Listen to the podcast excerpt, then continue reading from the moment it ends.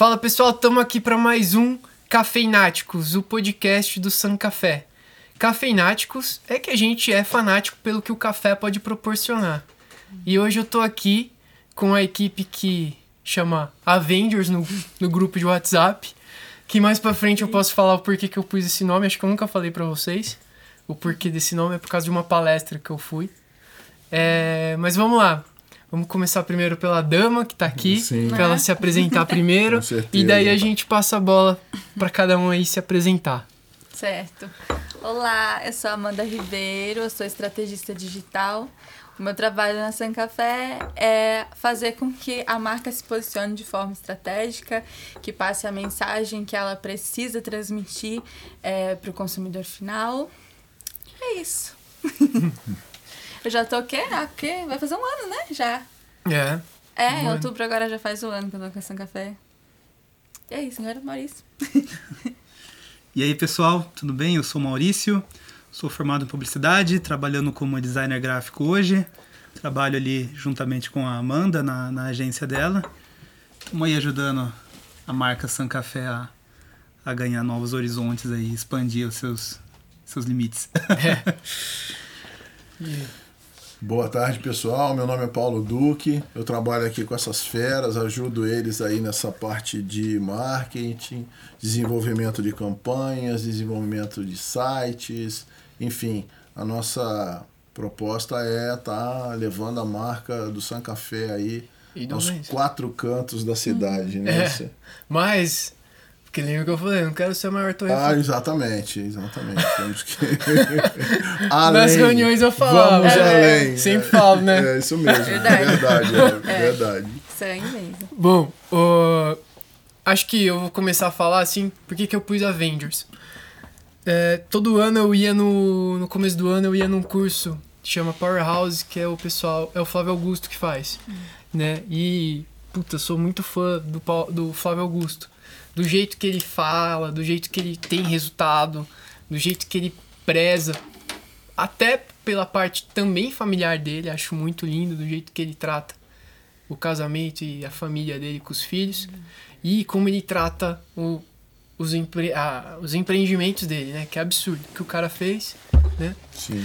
E, e naquela palestra, a palestra se chamava Turnaround, né? Turnaround em inglês significa uma volta, né? Ou, ou pode se pronunciar volta por cima, porque ele estava contando da, da época que ele pegou e recomprou a WhatsApp. Né? Para quem não sabe, ele vendeu a WhatsApp por praticamente um bilhão de dólares. É, pouco menos, né? Mas a gente arredonda para praticamente um bilhão. E depois de três anos, ele recomprou ela, acho que é cerca de 300 milhões. Então, o cara, ele voltou às origens, né? E, e aquela palestra, acho que eu nunca contei isso pra vocês. Aquela palestra tava com o Gustavo. E, e, o, e eu falei pro Gustavo assim, falei, cara, o Wenzel vai voltar pra gente um dia. E aí aconteceu, vocês sabem como que aconteceu, Sim, voltou, sim. né, pra gente. Mas aquela palestra, o Flávio Augusto, to- tava cada um, os diretores da WhatsApp, como ele foi vendido pro Grupo Abril, o Grupo Abril muito grande, né, faliu, não sei se vocês sabem, faliu o Grupo Abril. É, não tava tendo uma gestão legal ali, e os diretores foram cada um para um canto se virar, né, os executivos que ele tinha formado. E aí quando ele recomprou, ele pediu para esses executivos voltarem. E aí ele fez um grupo no WhatsApp. E aí ele falou na palestra, chamava Avengers. né? E aí eu falei, putz, cara, eu vou pegar aquela palestra e vou pôr aqui Vou pra gente rodar, né? E, e aí quando eu precisei, a Amanda entrou com a gente no San Café pra fazer o trabalho todo do San Café. E aí depois eu precisei do marketing também do Café Venzel. Ah, chamei o Paulo, o Paulo começou o processo do site, do, da, da, da parte do posicionamento retrô. Mas daí eu falei, putz, agora a gente precisa se unir, Sim. porque a Amanda ia vir trazer o Maurício. E aí eu preciso juntar, porque as duas marcas precisam crescer. né? E aí foi aonde eu achei que cada um tem a o seu ponto forte, a o seu know-how, e juntos a gente pode buscar muito mais, né? Os posicionamentos das marcas. Então, é mais isso. Acho que eu nunca tinha falado essa história pra vocês, né? Não, Não, não, não. É. É, novidade. Legal. E pra quem não sabe, né, o Venzel é um turnaround mesmo. Tem, tá, tá, a gente tá no processo. né, não- Eu não tô aqui cantando com o troféu de vitória, não, mas a gente tá no processo. Então é bem legal porque nós fizemos aquela campanha que foi a ideia do Maurício. Né? Então, eu queria que também vocês pudessem falar como é que foi. Eu acho bem legal, né? Quem, quis- quem quiser falar, o Maurício que teve a ideia, falar um pouco do que, que rolou, que foi uma campanha híbrida, né? Uhum. Do, com os recursos que a gente tinha. Legal. Isso. É, bom, na verdade a ideia surgiu porque em reunião a gente estava conversando que ah, o Venzo precisava se reposicionar ali como marca, né? Porque ele é um- uma marca de café bem tradicional aqui da cidade. E depois que a sua família vendeu ele, né? Ele acabou perdendo. É, na um verdade pouco- não vendeu, né? Ah, não Arrendou e tal. Aham. É. É, ele acabou perdendo um pouquinho da, da clientela que ele tinha. ah, e, enfim, a gente precisava reposicionar, é, falando que o, o Wenzel voltou para a família, voltou com a qualidade de sempre, que o pessoal já conhecia. E juntou isso com a ideia que a Amanda estava tendo para fazer o, a persona da marca, né? Que era deixar um- uma marca que fosse popular, con- conversasse direto com o público, a marca dos memes nas redes sociais e É. tudo mais. E o Elvio querendo fazer uma campanha, é, o, o marketing de guerrilha, né? Com o envolvimento do público, de uma forma meio híbrida, pegando a parte digital e a parte física. Então eu falei, meu, vamos colocar a marca Wenzel como uma pessoa anônima que tá distribuindo cartazes pela cidade querendo reconquistar o antigo amor dele, que seria, no caso, a clientela, né? É. então daí a gente pegou, fez uma, uma faixa assim de maneira bem simples até, como se fosse aquelas faixas de supermercado, falando, olha, sei que você já teve outros amores, mas eu te perdoo, volta pra mim, alguma coisa assim. É, eu não lembro direito também E, frase. e fomos colocando aí num, uns pontos estratégicos da cidade pra gerar um murmurinho ali pelo pessoal. Em contrapartida, a Amanda tava ali fazendo o papel dela nas redes sociais, é, mandando em grupos da cidade, né? Nossa, gente, vocês viram isso? Poxa, quem será que é esse apaixonado? e ela pode falar um pouquinho da reação da galera aí, né? Com os comentários que foram surgindo enquanto a campanha tava acontecendo e depois da revelação. É, foi um grande desafio. Deu uma... Eu lembro que eu fiquei. Lembra que eu te, eu te mandava áudio assim, Maurício, meu Deus, se, se der certo, vai dar muito certo. Se der. Mas der Se der errado também. Vai Vai dar dar muito muito errado. Que era- Mas assim que é bom, né? Era uma novidade pra nós dois, porque É. eu e a Amanda já trabalhamos em agência juntos, mas não era nós exatamente que criávamos a ideia, né? A gente, Tipo, o É. nosso chefe vinha com a ideia lá, assim, mais ou menos, Isso. e a gente trabalhava. E dessa vez foi uma campanha que veio totalmente da nossa cabeça, que É. se desse certo, se desse errado, era responsabilidade totalmente nossa. e para uma marca que tinha que voltar é, pro coração do público, né? Que era uma marca muito querida e Isso. por alguns problemas tinha que voltar pro coração do público e tinha que ser uma coisa leve. Então, se eu não me engano, a frase lá foi: Eu sei que você ainda não me esqueceu, mas eu voltei todo mudado, me perdoa, algo assim. É, e espalhamos. E a ideia até do cartaz era fazer de uma forma bem mal feita, né? Que era pro pessoal realmente achar que, Que foi alguém que alguém escreveu. escreveu. É, Não era um mas foi bonitinho, isso. Sim, não assim, é, né? é, porque o Custo. É, a Cartaz, caneta. Exato. Porque a gente já até tinha visto campanhas desse jeito, mas campanhas em outdoor, né? Então a gente fez dessa forma pra ficar uma coisa bem mal feita, pra galera ver que era uma pessoa. E aí os comentários foram muito bons. né? Nos grupos, né, tradicionais de, de Rio Claro, a gal- a galera começou, nossa, quem é esse que tá, que tá, tá muito desesperado? Porque vamos ser sinceros, quem não gosta de uma fofoca, né? Exato. Ainda mais uma A fofoca gente trabalhou com a estatística, né? Que o país é o país mais consumidor de reality show do mundo. Verdade. Exato, Brasil. Verdade. exato. A galera começou a marcar os outros, tipo, ó, fulano, deve ter sido você, hein? Teve gente que até desconfiou que era marketing, mas Isso. aí eu amei que teve uma pessoa que colocou embaixo. Tá muito mal feito pra Você ser marketing. marketing. Normalmente o pessoal de marketing faz mais bem feito. do que Aí eu isso, falei, né? é isso aí, gente. Pensa assim mesmo que da hora. E foi legal que daí a gente viu que tava, tipo, pegando páginas da região aqui, né? Eu lembro que eu vi É. páginas de Limeira compartilhando, tipo, gente, olha o que tá rolando em Rio Claro, sabe? Daí- Foi. É, Aí foi meio que fugiu do nosso controle, daí, né? A campanha foi ganhando, foi andando sozinha.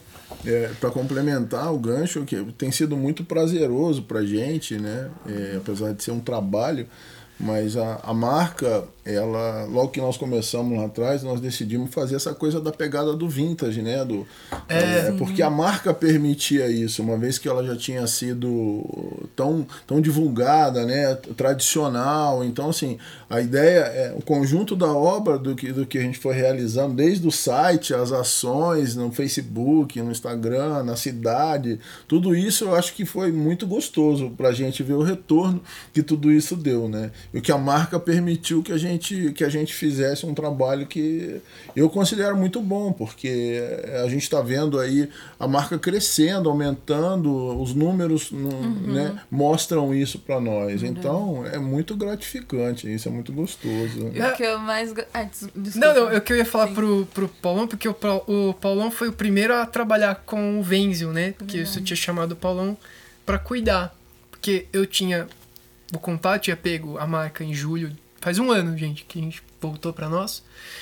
E fomos na raça, sem marketing. Vai, tem que ir lá.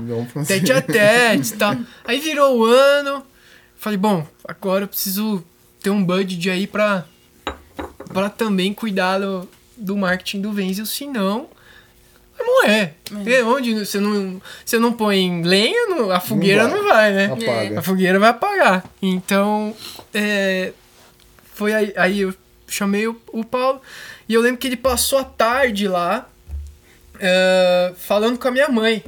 Foi. Foi muito melhor do que falar comigo, né? Porque porque era dela, né? E aí foi aí que você falou, cara, vamos pegar o vintage, Isso. vamos mostrar aquelas imagens de Dona Florinda, É retrô. bem retrô, porque o Venzio era muito lembrado do cafezinho da avó, da cidade do. do pra quem é Rio Clarense, ah, o cafezinho que tinha em casa normalmente. Então eu gostei muito dessa pegada aí. E a sua mãe deu uma aula para mim, né? É. De, Ah, de, de Wenzel, de, né? de café. Eu aprendi muito com vocês lá, com ela, com você. Aprendi muito sobre café, sobre a marca. Então, isso é que foi mais gratificante, né? É, quando ela contou tudo que já tinha, as experiências, tudo que ela viveu, toda a vivência, é fantástico. E a partir daí a gente começou a. Não, vamos fazer o, o vintage aí. E aí, na hora que as campanhas que os meninos aí brilhantemente tocaram, foi fantástico a reação. É.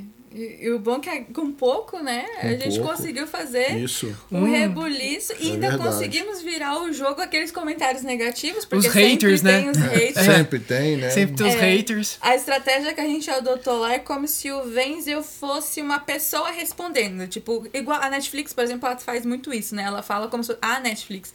Então a gente adotou a mesma estratégia pro Wenzel. E aí, quando tinha, um, quando tinha um comentário maravilhoso, ótimo, respondíamos da mesma forma. E quando tinha um comentário negativo, teve uma pessoa que falou: Ah, esse café antes era bom, agora aí a, gente É escreveu lá embaixo. com é, S. cevada com essa ainda. Aí eu- a gente comentou lá embaixo, né? Poxa, mas você não vai me dar uma chance. Eu coloquei um cartaz por você e você não me dá uma chance. No final, teve uma mulher que comentou negativamente. A gente respondeu desse jeito pra ela. Ela falou assim: ela, ah, kkk, me conquistou, obrigada. Muito É, sucesso. não, e aí as o número de curtidas da resposta do Venzor é absurda, É, né? exato. Porque a galera É verdade. torce, né? Aí você É. tipo aquele meme de comendo pipoca, assim, Isso, né? a galera. É, porque você meio que continua a fofoca, né? A gente fez É. a revelação daí do anônimo, que era o Foi. Café Vensel, daí colocou uma nova, um novo cartaz ali. Teve revelação e, tipo, muita gente falou, nossa, marketing excelente, parabéns pra equipe. É, não, e foi, fomos- num, foi num timing elogiados. muito bom, É. que era junho, então a gente tava pegando o dia dos namorados também. Verdade. Muita gente achando isso é marketing de loja Loja pra dia dos dos namorados, namorados. sei lá o que, né? Realmente não era E mas, Mas foi. eu ia falar também que é, é tão verdade esse negócio do da nostalgia do Wenzel com o pessoal da cidade que muitos comentários apareceram tipo, nossa, minha avó só comprava desse café, É, eu tomava então. esse café na casa da minha mãe, umas coisas assim, né? Então não, não foi a gente que tá inventando, a gente viu isso acontecendo, né? Isso é muito verdade. Quem vive aqui na, na cidade de Rio Claro conhece o Wenzel e sabe o, o quanto ele tá é, bem atrelado aqui à história da, da população, né? É. E Com como é que certeza. foi Eu- o negócio do slogan? Do de novo? Ah, do de novo? É, isso aí E- foi. Eu. Eu tava. Tava nas eleições americanas, né? E aí eu via lá o Trump falava Make, make American Great Again, né? Que é fazer a América ótima de novo. E aí eu falava, e o again ficou na minha cabeça. E aí o slogan, antigamente, sempre foi no seu melhor momento. E isso é fatos. Esse slogan já era usado. Acho que desde a gestão eh, da minha mãe ou do meu avô. E aí eu falei, bom, vamos pôr uma, uma vírgula de novo. Por causa que o Trump tava usando e tal. Sim. E. E ficou, achei muito legal. Acho que realmente quem presta atenção vai lembrar do de novo. Sim. Então acho que, que ficou bem bacana esse slogan. E casou É, com a casou campanha, com a né? campanha, casou com tudo, casou com a embalagem que também a gente trouxe de novo a embalagem retrô dos anos 90. Então, tamo, tamo aí. Mas eu queria mostrar, pro, é, falar um pouco pro pessoal o desafio que é as nossas reuniões de terça-feira, que é tirar a camisa e pôr a camisa. Tira casaco, tira bota casaco, põe põe casaco, tira casaco, põe casaco. Que é falar do San Café também, porque é um, é um outro café, assim, é um café especial, um café premium, e a gente consegue, é, a gente fala, ó, agora vamos mudar a camisa, até a gente usa esse termo na- no meio da reunião. Queria co- falar com vocês, que são fornecedores, qual é esse, como é esse desafio? É, eu tenho uma, um adendo aí, né? Não é só a camisa, não, porque quando a gente vai começar a reunião, como eu faço as campanhas né, no Google, é, todas as campanhas, eu, eu abro as duas telas.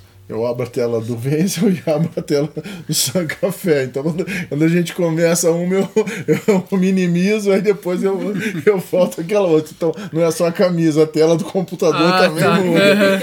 É, pra, mas, é- mas é assim, é desafiador realmente, mas eu acho que a gente vem é, fazendo isso aí junto com você eh, de uma maneira muito legal, porque a gente consegue tratar das marcas em separado, né? Cada uma tem a sua peculiaridade, cada uma tem ah, as suas nuances, as Seu suas, público. a- o seu público, as suas diferenças, né? Por exemplo, se você for dentro da Ambev, lá dentro tem um gestor para cada marca, tem um gestor da Skol, um gestor da Brahma, um gestor da Boêmia e vai por aí fora. Mas nós não somos Ambev. Não, ainda.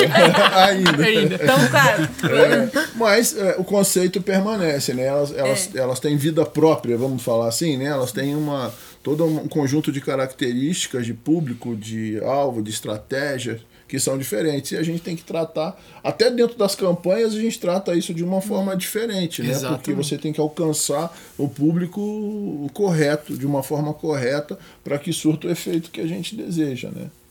Uhum. Mas é, E vocês, como sentem-se? Ah, eu fiquei um pouco apreensiva de início, porque eu tava acostumada a criar conteúdo e estratégia para pro, pro Sam. e o Sam é uma marca de café premium. E aí vem o Venzel que é tradicionalzão. E aí eu fiquei um pouco apreensiva de início, porque fica aquela coisa, não pode misturar as coisas, não, não- um não pode receber mais atenção que o outro, os dois têm que ser trabalhados de forma igual, só que com estratégias diferentes. Porém, eu me surpreendi e não me confundiu em nada. Não confu... Aliás, não confundiu a estratégia em nada. Os dois estão andando muito bem sozinhos, assim, independente. E eu gosto muito de criar para as duas contas, né? Tanto pro Wenzel como pro Sam. Aí, ho- hoje em dia tá, tá, tá. No início eu fiquei um pouco mais apreensiva, mas hoje em dia tá, tá tranquilo, assim. E é muito bom ver a diferença dos dois, do que a gente pode fazer no Sun, o que a gente não pode fazer, o que a gente pode fazer no, no Venzel, ver a, a coisa do Reels, né? né? Que no, no Venzel a gente consegue ir mais pras brincadeiras, pro Sun a gente deixa um pouquinho mais contido, mas também tem o viés mais é, de humor. Então são diferenças legais, assim, deu pra aprender bastante até de, de público. É. E você, Maurício? Percebe alguma coisa? Cara, eu vou falar que pra mim isso já era meio que rotina já, porque como eu venho de um histórico de trabalhar em agências de Ah, então publicidade tá e todas as que eu trabalhei ali tinham várias contas, né? aqui no mercado interior não tem como essa. A gente vê mercado em a, a agência de publicidade em capitais, por exemplo, que tem uma conta só, uhum. sabe? Então não. Boa, que risco. É, então. Uhum. E aqui não, não existe, é um né? Essa, essa possibilidade. Então é sempre assim, agências com várias contas, cada uma com a sua linguagem, o seu modo de trabalhar. Então, assim, uma vez que eu entrei nesse ritmo, para mim é bem fácil. Desliga essa chave, liga essa outra chave, assim. Às vezes tá com três chaves ligadas ao mesmo tempo que você tá com três trabalhos tocando ali. Então, cara, para mim é, é bem, bem tranquilo mesmo esse negócio de estar tá trabalhando as duas marcas paralelamente. Uh, era mais que questão de, quando eu entrei, alinhar com a Amanda, como uhum. ela tava trabalhando a linguagem de cada um. Pegou o ritmo, daí vai que vai. Show. Ótimo. É, Acho legal agora a gente falar um pouquinho de cada um. A gente falou bastante de nós como, como plural, né? Da, da nós eu falo por causa da, das, das marcas da empresa. Mas acho bacana vocês comentarem um pouquinho de, de vocês, o background de vocês, é, o, a missão de vocês, é, de cuidar do marketing das empresas. Sou muito grato de, de ter vocês como fornecedor. E acho legal vocês falarem um pouco dessa parte background de vocês e o que vocês pretendem também com esse fornecimento aí. Tá. As damas primeiro, né? tá. ok, vamos lá. Bem, eu comecei. Vai ser rápido, tá, gente? Enfim, eu comecei no marketing, tenho que já vai fazer uns seis anos, é pouco tempo, relativamente pouco tempo e partir para esse lado de, de conteúdo, de, de branding, de posicionamento de marca, que é a parte que eu sou apaixonada, né? Aquela parte de dados muito analíticos, a gente usa porque precisa, mas não é que goste muito, né? Eu não gosto muito. Então eu fico mais nessa parte de, de, de gestão de marca e posicionamento. Eu tenho um projeto que é a Minota, que é um projeto para mulheres empreendedoras, que foi quando foi, foi a primeira empresa que, que eu abri há dois anos e pouco atrás. E lá eu ensino marketing para marketing, negócios, uh, também trabalho com a parte de inteligência emocional para mulheres empreendedoras. Só que ainda não era bastante, ainda como eu vim de agência, né, ainda sentia falta de trabalhar com empresa, de estar dentro de estratégia, ainda sentia que eu tinha muita lenha, porque, né, eu ainda sou jovem, eu tenho 29 anos, eu tenho muita lenha para queimar ainda no mercado. Então eu queria trabalhar com empresas para realmente fazer o meu nome. Aí foi aí que é, eu abri assessoria e por conta da Minota, né, o Elvio me conheceu por causa da Minota, e aí me chamou para trabalhar no SAM e com isso eu abri assessoria e hoje em dia eu toco os dois, né? E a minha missão como pessoa, tenho, eu costumo dizer que eu tenho duas separadas, tem a da Minota, que eu, é muito importante para mim ajudar com que mais mulheres sejam independentes financeiramente e, e consigam ter uma vida estável. E como profissional de marketing, né, é, fazer, é ajudar as empresas a terem um, uma marca que tenha um posicionamento mais inclusivo, mais diverso, porque é uma coisa que eu acredito muito. Então, eu trabalho bastante nessa, nessa veia, assim, né, nessa linha. Ah, e é isso. e aí, Marcelo? Então, uh, a minha história profissional é meio bagunçada. Não, é bagunçada é modo de dizer, porque assim, é, quando eu era mais novo, até ali uns 15 anos mais ou menos, eu gostava muito de dinossauro, então eu queria ser paleontólogo. É, que legal. Cara. Eu queria legal. ser paleontólogo porque, meu, eu sou cria dos anos 90. Eu assisti Jurassic Park e fiquei fascinado. Fissurado. então, até os 15 anos eu quis ser paleontólogo. Aí eu, nos 15 anos, eu entrei no colegial e fiz um curso técnico de, é, de geomática. Que era mais ou menos parecido com geologia, né? Que era o meu plano de cursar. E daí eu vi que era muito exatas, cara. E número não é comigo. É. Aí eu falei, ok, paleontologia vai ser. Difícil. Vai ser difícil, é. vai acabar sendo só um hobby. Até hoje eu gosto de dinossauro, gosto de pesquisar e tudo mais. E daí eu falei, tá, o que mais que eu gosto? Eu gosto de música. Na época eu tava começando com uma banda também, tive banda já, essas coisas. Uh, então eu pensei em trabalhar com música, produção musical também, mas aí fui pesquisando um pouquinho mais, o mercado não é tão favorável. aquecido é. aqui no Brasil, né? Não é tão favorável, exatamente. E daí eu falei, tá, eu preciso, então já descartei meu plano B, eu preciso do plano C. Aí eu fui conversando com amigos na época que estavam entrando e achei na publicidade um caminho. Então eu fui lá, cursei publicidade e propaganda. E ali no curso, em paralelo eu estava fazendo um, um, curso de web design também, foi quando eu descobri que queria trabalhar com a parte do design, com a parte da criação. E, cara, eu tô muito satisfeito, assim, nesse ramo hoje. Um, a gente tava falando de ligar as chaves, né, e tudo mais. Uh, uma coisa que eu gosto na publicidade é que você trabalha com várias coisas e nisso você vai aprendendo muitas coisas também. Eu sou eu sou bastante curioso, né, de saber até de coisas que não são do meu ramo. Então, você está trabalhando numa agência, você está falando de café, você está uhum. falando de bicicleta, uhum. você está falando de mercado pet shop, sabe? Então é bem legal, você vai aprendendo várias coisas. E toma aí. Hoje eu trabalho com, com a parte de criação visual de uh, diversas coisas, né? Eu faço redes sociais, faço criação de marca e identidade visual. Uh, com o Sam Café eu comecei a fazer embalagens também, né? Uma coisa é, que eu tinha é. feito bem por cima. E eu percebi que eu gosto bastante agora, então estou buscando me especializar também em embalagens. E às vezes eu faço criações próprias para mim também. Tem umas artes que eu, que eu faço, crio pôster, essas coisas, faço adesivo. E quando tem evento, assim, alguma coisa, eu vou lá e monto um standzinho vendo minha arte. Não na praia, mas vendo minha arte. Entendi. A sua história é um pouco parecida com a minha, porque eu, antes de ir pro marketing, eu cursava história. Nossa! eu cursava história, licenciatura porque eu tinha, né, num, num, devaneio de que eu ia conseguir mudar o mundo dando aula para adolescentes de história. Não, não ia. E aí eu vi que não ia dar muito certo, né? E, e eu, inclusive, eu dava, eu cursava história, dava aula de espanhol numa, numa escola, tipo, nada a ver. E aí nessa escola que eu conheci o marketing pela primeira vez. É, marketing digital, né? Na época, não era necessariamente a base do marketing, mas marketing digital, porque eu gostava muito de rede social e produzir conteúdo. Eu já produzi uns textões nas minhas páginas, já tive blogs de 500 coisas. E aí eu conheci um professor de design gráfico que cuidava das redes sociais da Matriz. E aí eu comecei a gostar. Aí foi assim que eu entrei, há seis anos atrás. Legal. É, Show de bola. E, é, e, e, os dois são muito bons, viu, galera? Tudo é, muito bons no que fazem. É, bom, eu, na verdade, o marketing, né, principalmente o marketing digital na minha vida tem sido uma surpresa, porque eu, eu fui, trabalhei muitos anos na Caixa Econômica Federal, é, depois disso eu saí do banco para montar a minha própria empresa, porque eu queria empreender, e há uns dois anos atrás eu percebi que eu ia ter que fechar a minha empresa por conta de pandemia, por conta de uma série de motivos. E foi o que aconteceu. E a partir daí eu comecei a estudar. Né? E aí eu comecei, como eu já tinha trabalhado na área de sistemas anteriormente, eu trabalhava desenvolvendo sistemas, eh, fazendo análise e desenvolvimento. Então eu falei assim, nossa, e era uma coisa que sempre me deu muito prazer. E eu falei, não, eu acho que eu vou voltar para a área de tecnologia. Foi o que eu, o que eu, a minha a minha decisão foi essa.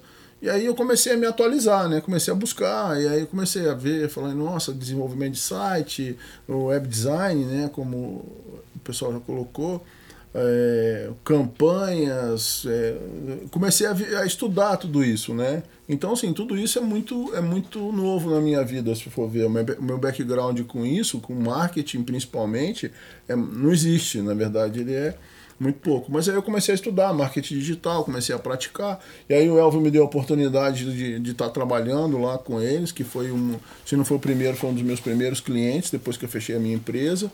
É, e tem sido muito gostoso trabalhar com isso, né? É, o desafio é continuar aprendendo, né? me manter atualizado e me tornar cada vez mais capaz para poder desenvolver uh, tudo aquilo que a gente precisa desenvolver, porque é, a única certeza que a gente tem é que amanhã vai ser diferente do que era hoje, né? Então a gente tem que estar se atualizando, buscando, criando, inovando. E eu não, não me considero uma pessoa muito criativa, não. É... Mais analítica. É, exatamente. Eu, eu, já sou, eu já sou mais da área de exatas mesmo, entendeu? Uhum. a minha formação não é em marketing. Na verdade, eu fiz curso de engenharia e de economia. De engenharia eu não terminei. Não é aquelas coisas que você fala para uma criança, ó, nunca diga para o seu filho que ele é bom em matemática, que ele deve ser engenheiro. Porque eu acreditei, no metade do curso de engenharia eu abortei porque eu vi que não era a minha praia. Falei, não, estou no lugar errado, não é aqui. Mas, enfim, é, esse é meu background e eu estou muito feliz com o marketing. Né? Eu acho que o marketing trouxe mais vida para mim né? trouxe desafios, né? A gente é movido a desafios, é né? né? Eu, eu, se for pensar, até um ano, um ano e meio atrás, eu, não, não me, eu não, não me julgava capaz de fazer um site. Né? Aí, então eu fui, fui, fui, aprendi a fazer e estou cada dia tentando melhorar mais. Não que eu seja nenhum expert nisso, não. Mas eu estou buscando melhorar a cada dia. É um processo de melhora contínua, né? E trabalhar no café e trabalhar com vocês tem sido uma experiência fantástica, sem demagogia nenhuma, porque eu tenho aprendido bastante.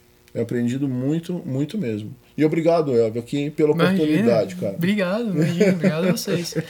É, pessoal, a gente falou um pouco de cada um do passado, de nós. Mas eu queria lançar uma pergunta aqui de agora, de hoje, para frente. Se pudesse prever, o que, que vocês acham que, que vai ser do, do mundo dos negócios com marketing, marketing digital, marketing tradicional? É, o que, que vocês enxergam estando nesse ramo? O que, que vocês enxergam que vai ser daqui para frente? Sim.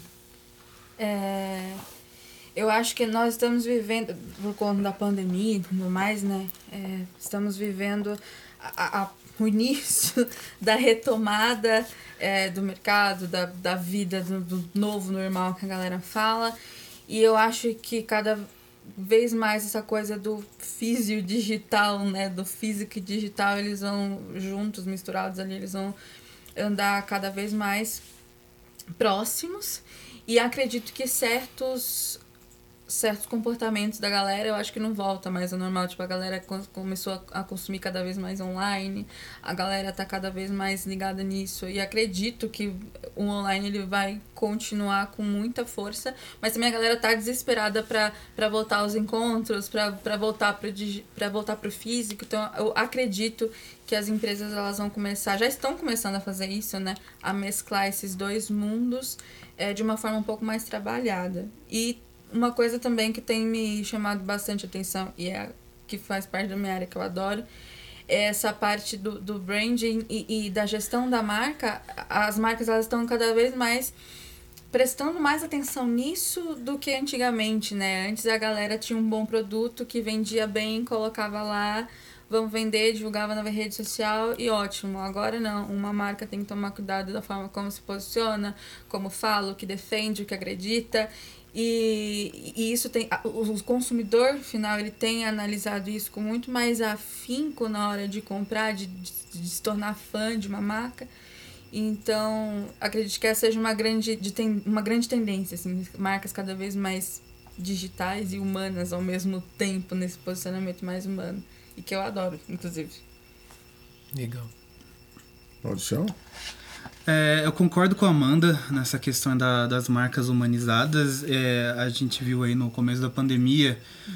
é, que muitas marcas acabaram, é, vamos dizer assim, se queimando pelo comportamento uhum. que tiveram, né? Tipo, ah, não precisa fechar, vamos continuar aqui isso aí não é nada, enquanto outros estavam mostrando que é, tipo, estamos fazendo isso com nossos colaboradores, tipo, é, adequamos ele para home office, para segurança de todo mundo, assim, é, que mostra que a marca tem uma empatia com as pessoas que estão construindo aquela marca, né? Porque a marca em si ela não existe sozinha, ela depende dos donos, ela depende dos seus funcionários, colaboradores, seus clientes, enfim. Uh, então, é, eu acho que a gente viu que essa questão de humanizar a marca e, e mostrar que ela tem empatia para as pessoas ali que fazem parte dela é, é muito importante. E, e, pegando ainda esse gancho aí da, da, da, responsabilidade, eu acho que uma coisa que vai ficar também uh, mais, mais forte é a responsabilidade da marca para com o meio ambiente. A gente viu é. aí é. nesses últimos dias aqui da, que a gente está tendo a gravação, é, saiu aquele relatório da ONU que o aquecimento global está num nível irreversível para os próximos 30 anos. Gente, 30 anos é muito tempo. Eu não tenho 30 anos ainda. então, para mim, é uma vida e um pouquinho mais, né? É, então, eu acho que vai, a gente precisa estudar uh, um meio de manter o, o, consumo, porque a gente não pode parar de consumir, assim, no, no modelo econômico que a gente tem hoje é, é, é impossível. E então, acho que vai ser a saída vai ser estudar meios de consumo que sejam mais sustentáveis e como as marcas podem também reverter a, as consequências da, da produção dela no, no meio ambiente. Uh, hoje a gente já está vendo falar muito de marketing verde, né, para algumas empresas. Uhum, uhum. Então eu acho que é, é um caminho muito importante se a gente quer fortalecer marca e conquistar clientes e tudo mais. A gente tem que mostrar que, além, além da a nossa missão de, de vender e, e prospectar clientes, a gente tem uma missão para o ambiente também para a gente manter o planeta que a gente vive, afinal é o único que a gente conhece que, é. que mantém a gente, né? É, é legal você estar tá falando isso porque ontem participando do, do podcast aqui dos meninos, da Teu Marketing, uh, a gente estava falando, porque eu li o livro 4.0 lá do Philip Kotler, Marketing 4.0. E ele lançou agora o 5.0, uhum. né? E vocês foram, as, vocês dois foram uma tua pau do que, que é o 5.0. O 5.0 é o que eles estão falando, que é o ESG, que é o Environment, Social and Govern Governance. Tipo, environment é ambiente, o social e a governança. O que, que isso envolve? Toda a parte ambiental, sustentável e a parte social também para com as pessoas, né? Não é aquele capitalismo lucro é ruim. Pelo contrário, lucro é bom, uhum. porque pode ajudar as outras pessoas.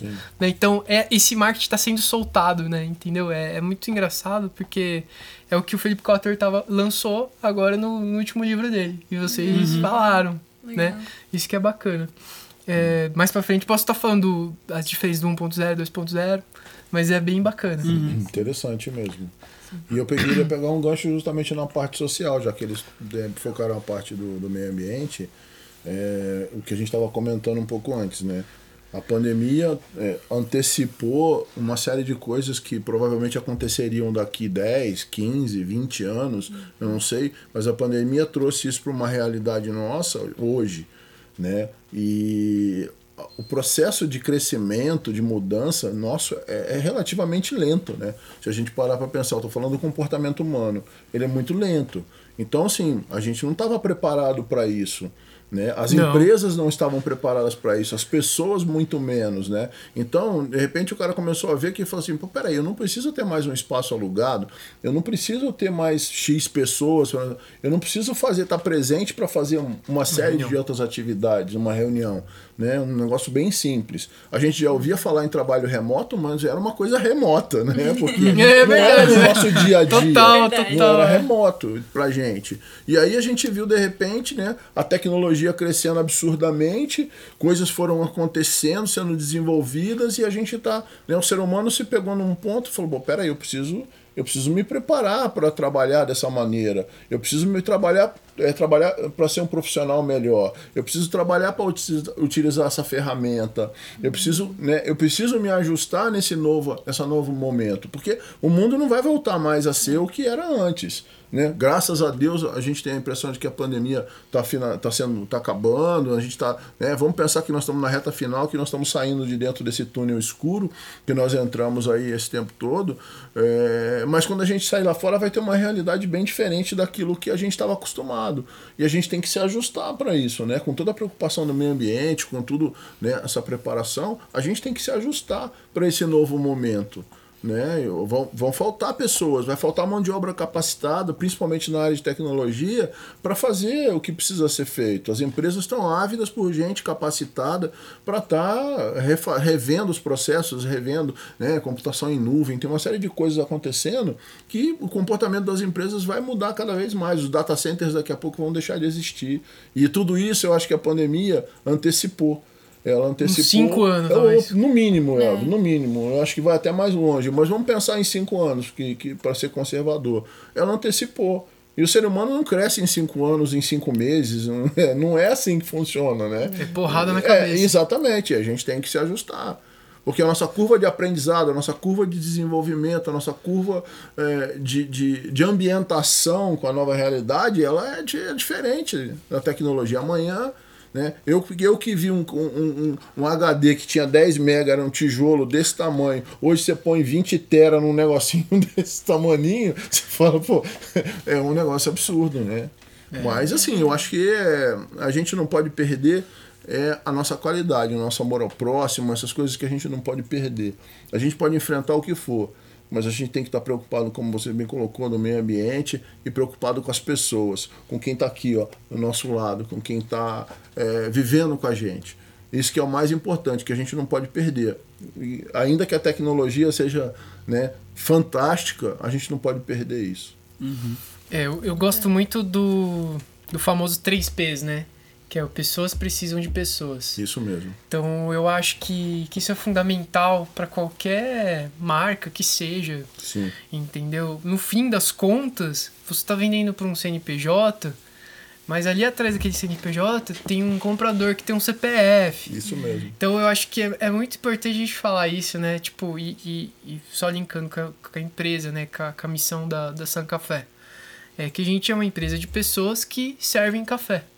Então eu, eu bato muito na tecla do nosso slogan, que especial é servir, mas pôr isso pra fora, né? Pôr esse, isso, a comunicação, o marketing pra fora é, é muito importante, porque é o que a gente acredita, né? Que o mundo é movido pela humanidade. Sim. É verdade. Então temos que ser humanos, né? Sim. E olha aí, o- os estudiosos, né, lançam um livro de humanização de marketing.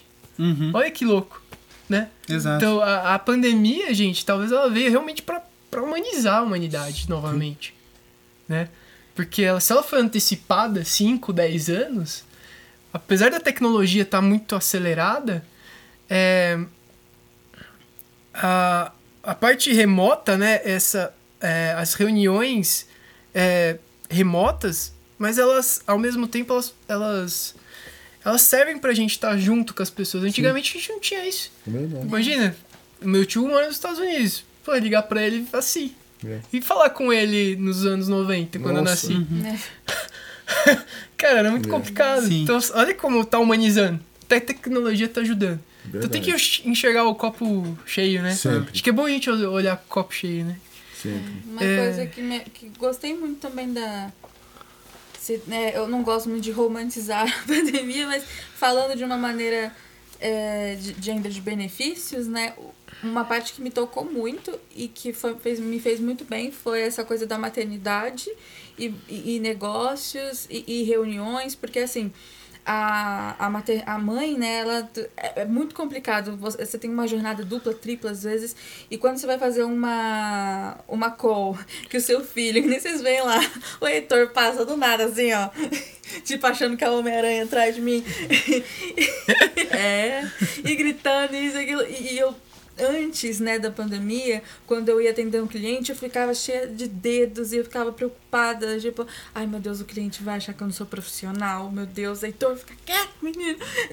E hoje, não que eu não tenha um, um devido cuidado, mas se acontecer, tá todo mundo em casa. As pessoas têm um pouco mais de empatia e Isso. não só eu, como mãe, é, penso assim, outras mães também que trabalham fora e no home office também falaram a mesma coisa, a galera tá mais tranquila. Até porque viralizou, né, os grandes CEOs aí tendo reuniões invadidas por crianças, É. normalizou Normal. a coisa. É. Então, essa, realmente, a parte humana é, ficou mais forte, esse lado mais empático, né? É, legal. E você tocou num ponto que eu queria chegar também, que é as nossas reuniões de terça-feira, né? Pra quem não sabe, a gente faz reunião toda terça cedo, 8 e meia da manhã, né? Remota, né? Sim. É. Não precisa ser um uh, presencial, né? O Paulo ia, né? Lembra, Paulo? eu bati o ponto lá, tal. O Só não era às 8 e meia da manhã, é, era às duas da tarde. é. Depois daí a gente falou, vamos fazer online e tal, porque daí já mata a pau e já começa o dia, já rende, já tal. É, O que, que eu queria falar? Tipo, é importante, é, eu percebi isso, tá? Não sei se eu tô certo, se eu tô errado. Mas eu percebi que a, a, a, a cravada da terça-feira, às oito e meia da manhã, nos deixa mais próximo de um alinhamento estratégico. Tá? Então, uma dica que eu dou, acredito que tá dando certo. O mundo tá movendo muito rápido, as notícias são muito rápidas. E hoje em dia, cravar reuniões, talvez até quinzenais, você já perdeu o fôlego do que, que passou, né? Um exemplo muito, muito bom que, que aconteceu frequentemente foi com o Cristiano Ronaldo, né? Ele falou lá, deu um meme lá da, Da Coca. da Coca-Cola. Meu, dava, dá pra gente. Meu, vamos fazer um meme lá do, do café, Uhum. né? Então, é um exemplo rápido que eu dei. E, tipo, isso não dá pra, pra É. deixar passar. E sete dias já passou, talvez. Né? E também a campanha do Vinzel foi sete dias. Então, meu, não dá mais. Então, tipo assim, a, a dica que eu tô dando pro, pra quem tá vendo, se vai querer abrir uma empresa, se vai abrir, querer abrir um negócio, você, CEO, diretor, dono da sua marca, cara, você tem que ser o cara que cobra isso da sua marca. Não dá. O que eu vejo, eu tive uma reunião. É, pra quem sabe, tem uma reunião do conselho, né? Uhum. Aí um conselheiro lá falou assim pra nós: Não, Elvio, você tem que contratar alguém por aí dentro de marketing. Tipo o Maurício, que é, que é designer. Que o cara acha que é só fazer arte. É. Eu queria falar isso pra. Daí eu falei, não, então. Pera aí, ser conselheiro, ele é, é da parte financeira. Monstro, né? Sim. Ele é monstro nessa parte, ajudou muito a gente. Fera, né? Fera, Lucas Balota vai vir aqui. Eu falei, cara, então agora eu tô te dando conselho. Falei pra ele. Ô, falei assim na reunião, voltei pra ele. Falei, cara, não dá certo. Não dá certo, porque não é só fazer arte. Não é só. Não é só pôr dinheiro no Google. Verdade. Não é só publicar três history por dia, cinco history por dia e um feed. Não é só pôr uma imagenzinha bonita. Uhum. Cara, tudo tem que ser pensado, alinhado. E 15 dias também já é demais, então tem que ser 7 dias. Então é a dica que eu dou aí, galera. E eu queria saber o que vocês acham disso, né? Eu vou além, é o conjunto da obra que é, importante. É, o conjunto não é o, da o obra. meu trabalho isolado, o trabalho dele. Não, não é. É o conjunto da obra que está fazendo a diferença e é o que a gente está vendo no dia a dia. Não é uma coisa só, não é uma pessoa só, não é um instrumento só. Né? Quanta coisa a gente desenvolve, quanta coisa a gente usa. Né? E aí você ia ter que ter o quê? Três profissionais lá dentro da empresa para fazer exatamente isso. Nossa, É, Então, é porque, assim, é complicado. Eu não sou um cara criativo. Eu não tenho a criatividade da Amanda, o talento do Maurício para desenvolver arte. Eu não tenho. Em compensação, eles também não, não querem saber de Google, por exemplo, fazer campanha no. Google, que enche o saco, ou desenvolver site. Então, assim, cada um, cada um dentro, né, cada um no seu quadrado, né? É um negócio meio antigo, mas é. Então, assim, e, é- e como você bem colocou, uma empresa, o maior patrimônio da empresa são as pessoas. Esse é o grande patrimônio das empresas, são as pessoas. E elas são capazes de fazer a, a mudança, né? E- e tem que estar todo mundo, uma equipe, e eu acho que você bem informou isso, né? Mesmo nós que não somos funcionários né, da empresa, mas todos nós aqui estamos extremamente engajados no que a gente faz, no sucesso, buscando ser melhor a cada dia, cara. E até grandes marcas, né? Eu, eu trabalho é, como head de uma produtora em São Paulo e eles têm um cliente bem grande lá. É a Sandoz, da, de, do, do genérico, sabe? Da, Enorme, É, né? enorme. nossa, eu não sei qual. Sandoz é, é uma- um laboratório famosíssimo, Ah, muito é? grande. É, e a Alt, ela fica responsável por fazer é, alguns documentos de endomarketing, sabe? Arte de endomarketing, é, vídeo institucional da marca. Só que eles têm uma equipe lá dentro de marketing, mas essa equipe passa muita coisa pra gente da Alt. Então, até essas grandes empresas, eles até têm um pessoal lá, mas eles precisam terceirizar alguma coisa, né? E- É, e é chega um- muita é, coisa. chega um momento que do, do crescimento da empresa que é normal ter funcionários de uma equipe de marketing ali para até a coisa ser mais ágil. Mas não quer dizer que não vá precisar, talvez, de algo de fora. Que nem eles estão toda hora fazendo co- vídeo com a produtora. É, e, e- folder, e isso e aquilo. Porque precisa, porque lá dentro eles estão apagando incêndio, lá dentro eles estão fazendo coisa é, que precisa ser feito rápido, a parte criativa, a campanha. Isso é contrata uma agência de publicidade, uma produtora, que eles que pensam nisso aí. A gente vai apagar incêndio aqui dentro. É assim que funciona lá na, É. na Sandoz. Então, acho que é relativo, né? Só pegando um gancho nisso, eu trabalhei muito tempo com a Ambev, né? E eu, eu tive oportunidade de conhecer, de frequentar, de, de participar da realidade da Ambev. A Ambev, ela não tem uma equipe de marketing interna. As melhores campanhas de marketing que a gente vê são das cervejas. Pergunta se alguma daquelas campanhas é feita pelo pessoal interno. Nenhuma. Nenhuma delas é feita. Então, por exemplo, a Skol tem agência que fornece eh, as, as, as, as campanhas, a Brahma tem uma outra agência, então, assim, é tudo segregado. Então, eh, eu, eu também vejo da mesma forma como você bem colocou, e a Amanda também. tem que é, o, o, trabalho externo muitas vezes a gente que está de fora vê coisas que no dia a dia né no calor do dia a dia muitas vezes eu fui empresário durante muito tempo sou ainda mas dentro quando você está no calor do seu dia a dia você, você não percebe é. muita coisa que às vezes está debaixo do seu nariz uhum. e às vezes alguém precisa chegar para você viu você não está vendo isso pois é não não tô desculpa mas foi bom você me falar obrigado por você me dizer porque agora eu tô eu tô enxergando Exato. Uhum. Então, assim, pessoas é que fazem a diferença. Sim. É, eu concordo bastante também. É, é, acho que seu pensamento está corretíssimo no, no, conselho que você deu pro conselheiro. conselho foi legal, eu falei isso porque... ele ficou olhando pra mim. Porque normalmente quem toma porra é, é. é legal frisar porque eu não tenho patrão, né? Então uhum. quem cobra de mim é, os, os meus resultados, é o meu dia a dia. Mas eu preciso de conselheiro pra Pra dar uns toques em mim, pra dar umas porradas na minha orelha também. Sim, porque sim. Senão a gente fica achando é, que é o bonzão, né? É bom você ter um outro ponto de é, vista é, também, né? Isso é importante. Mas é, cara, assim, muita gente, eu já vi algumas empresas, inclusive já trabalhei em lugares assim que não contratavam agência, tipo, ah, põe um estagiário aí para fazer é. as coisas, só que assim. É mais meu, barato. É, de, de repente, se o seu negócio cresce numa proporção que você não tem saída é, e não tem como você concentrar tudo numa pessoa só pegando o meu caso, por exemplo, eu faço arte. Ah, mas é, eu vou. Então a gente vai montar uma campanha assim assado. Eu vou ter que pensar numa estratégia. De repente a campanha necessita que alguém produza e edite vídeo. Ou que faça fotografia, sabe? Então, assim, vai virando uma bolha. Que daí é mais fácil você ter, assim, terceirizados que façam essa conexão para a campanha sair, para o seu marketing sair do jeito que, que precisa e bem feito e tudo mais. Eu falei mais cedo, eu sou um cara curioso. É, então, às vezes, assim, algumas coisas um pouco fora do campo do design, eu gosto de sabendo também, para daí quando chega, por exemplo, a Amanda, é, ela pega e vem falar de estratégia comigo. Eu não faço a estratégia na qualidade que ela faz.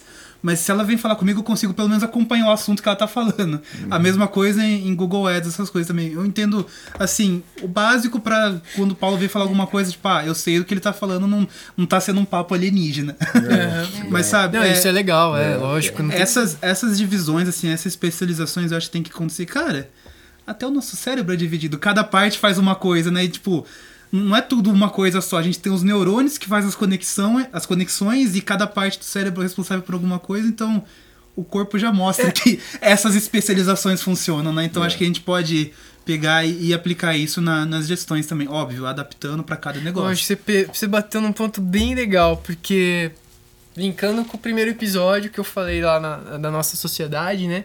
Foi que a gente quebra o pau mas a gente tem que querer a mesma coisa, Sim, né? O objetivo é, o objetivo é. é e um grande exemplo, né, Maurício, foi que o Maurício é da, da arte, do, do arte. Se ele fosse da arte quadradão, tal, na caverna dele lá. Isso. E que deu a ideia do, da campanha do Venzel. Sim. Foi totalmente estratégico, uhum. né? Sim. Eu lembro na reunião uhum. que eu fiquei, né, aflorado a, uhum. quando você falou, tal. É, então, assim, é, é, muito legal essa, plu, é, essa pluralidade, mas saber dos pontos do outro, também não ficar limitado, né? É Isso. É importante porque a, o, o todo soma. É né? A gente multiplica para somar, para multiplicar mais ainda. E é isso aí, galera. É muito legal vocês estarem aqui. É, pra gente fazer um fechamento. Um fechamento bem bacana. Eu queria que queria saber de vocês. Com quem vocês gostariam de tomar café? Com quem que seja, uh, possível, impossível. Quem que vocês falaram, se eu tivesse a oportunidade de tomar café com essa pessoa hoje, é ela que eu queria. Quem vai começar? Ó, oh, sempre. estratégia, é estratégia. estratégia, estratégia. É a mulher, a mulher. É, first lady. First, ladies, ladies first. first. É. Duas pessoas, na realidade ser uma impossível, porque já faleceu com meu avô. Gostaria muito, quando ele faleceu, eu não tive a oportunidade de me despedir, fazia tempo que eu não via, então eu gostaria muito. E agora, assim, a nível negócios, que eu sou apaixonada por empresas e negócios e ela é uma grande inspiração para mim. Se um dia se eu ser metade da metade da metade que aquela mulher é, eu tô feliz. Que é a Camila Farani, que é uma das Sharks do Shark Tank. Ela é investidora anjo, um dia ainda quero chegar nesse nível, chegarei. Então eu falo que a Camila, eu gostaria muito de tomar um café, mas se ela não quisesse tomar um café comigo, ela só deixasse eu ficar do lado dela, uns, uma horinha do dia dela, só pra ver como ela resolve os pepinos, como ela resolve, como ela trabalha, como ela lidera, eu já tava feliz. Não precisava nem ser um café, só de eu ficar num cantinho vendo ela trabalhar, eu já ficava feliz. É, acho que é essa, essas duas pessoas. E você, Maurício? É, cara, eu vou primeiro falar do possível, mas eu pensei num impossível aqui também. uh, tem vários profissionais aí da área que eu acompanho, mas tem um, um específico que é o, o Fred Gelli. O Fred Gelli é, é brasileiro? O, é brasileiro. Fredão! Maurício tá aqui. Esperamos você aqui. Esperando aqui. É, o Danilo Gentili, né? O Danilo Gentili faz isso. É, é, ele é o o criador lá da agência Tátil e para você ter uma ideia do portfólio dele for, foram eles que desenvolveram o logo das Olimpíadas do Brasil 2016 lá. E eu gosto muito dele porque ele tem uma percepção incrível para pegar as coisas assim da, da própria natureza mesmo do que ele vê em volta ali do ambiente e aplicar no design. Você vê esse cara falando assim meu é uma delícia cara tipo, você deixar ele falando assim um monólogo você, vai viajando junto com ele, assim, ele vai explicando, ele é muito didático. Então eu queria, assim, aprender com ele pegar essas inspirações também, né? A gente já pega algumas referências aqui e ali, mas assim, o dele sai com uma naturalidade, assim, quando ele fala, é uma coisa, cara, eu nunca pensei nisso, mas faz total sentido. Então, assim, primeira vez que eu vi ele falando assim, eu me apaixonei pelo discurso dele e eu queria muito, assim, poder conversar com ele uh, pessoalmente. E aí no Impossível, cara, eu queria conversar com um publicitário do futuro. Oh, que legal. a gente estava falando agora, né, que de futuro, né? o, o como o mundo está mudando e tudo mais e, e, a publicidade, o design são áreas muito dinâmicas e que tudo muda assim rapidamente. O TikTok surgiu ontem e tem hum. o Reels ainda um pouquinho uh, veio um pouquinho depois assim, hoje todo mundo apostando nisso, então assim, queria conversar com um cara de uns 15 anos no futuro. Falar assim, meu, como é que tá? E aí, é. o que que mudou? Como vocês estão fazendo as coisas hoje em dia, sabe? Legal, show. Comprar um DeLorean pra você. É um filme antigo, De Volta para o Futuro. É, pra você ir até uns 15 anos à frente entrevistar esse, esse povo aí. Rapaz, é, e assim, eu podia citar uma série de gurus aqui, de pessoas que eu admiro, que eu gosto, que eu leio, né? É, escritores. Eu, por exemplo, sou apaixonado por Carlos Drummond de Andrade. Eu tinha uma coletânea, nossa, incrível é, sobre ele. Mas assim, meu ídolo, meu ídolo mesmo é Jesus Cristo. E se eu pudesse, eu, eu queria, gostaria de tomar um café com ele, uhum. né? Só que não ia ser só esse tempinho aqui, porque eu tenho tanta coisa para perguntar para ele que ia durar muito tempo, né? Então, assim, quando, quando me perguntam quem eu, eu convidaria, eu acho que esse seria o meu, o meu convite. É, eu sei que ele está aqui com a gente agora, mas é, eu queria ouvir, né? É, não é tão fácil ouvir. a conexão. Né? Não, não é tão Tem fácil horas. a conexão. E eu diria até que eu tenho uma conexão muito legal. Uhum. Mas é, não é fácil, não. Ah, legal, show de bola. Ah, hoje, vamos ver quem que eu chamaria. Eu chamaria o José Salib Neto. Não sei quem sabe quem é, mas é um cara que eu tô lendo uma sequência de livros dele. É, ele escreveu Gestão do Amanhã, O Código da Cultura e algoritmo da vitória. É. Eu tô no algoritmo da vitória é, porque eu fui atleta, né, me formei em educação física, sou hoje praticante de crossfit, é, tô fazendo um treinamento mais sério e tal, sei o quê. E eu. Lá ele fala do algoritmo dos grandes coaches, que, que os caras transformaram os atletas. Tipo, coach do Michael Phelps, uh, Phil Jackson, que foi o que ganhou 11 títulos da NBA. Enfim, ele vai pegando de cada um, o Larry Passos que do, do, do, do Guga. Então ele vai pegando de cada um e aí ele finaliza o livro com uma receita, o algoritmo da vitória, né? E esse cara, ele abriu uh, uma empresa nos anos 80 que chama HSM, porque ele foi atleta de tênis. E aí ele conseguiu uma bolsa nos Estados Unidos ele estudou business, né? E aí, uh, quando ele voltou para o Brasil, ele abriu essa empresa e aí ele foi na fonte Então ele com essa a- a- os eventos dele corporativo, que ele criou eventos corporativos, ele trazia pro Brasil Peter Drucker. Ele trazia pro Brasil Michael Porter, que são os caras da, da administração. Ele trazia É. pro Brasil Philip Kotler. Então, o cara só de tomar café com ele, você imagina Boa. que ele tem um pouco desses caras, que são os Sim. papas, pra quem não sabe, é os papas da administração e da gestão. Isso. Então, eu tomaria. Hoje eu tomaria um café com ele, porque eu tô lendo um livro dele também. É isso aí, galera. Ah, curta o canal, né? Aquela, É. aquela famosa Se do inscreva. Se inscreva, dá o Aperta sinalzinho lá. É, e é Não isso aí. Esse é o Cafeináticos, foi o terceiro episódio com os Avengers. É, Somos fanáticos pelo que o café pode proporcionar. Olha esse papo, o jeito que foi. Com certeza. Beleza? É isso Valeu. aí. Obrigado. Valeu, pessoal. Valeu. Valeu. Até mais.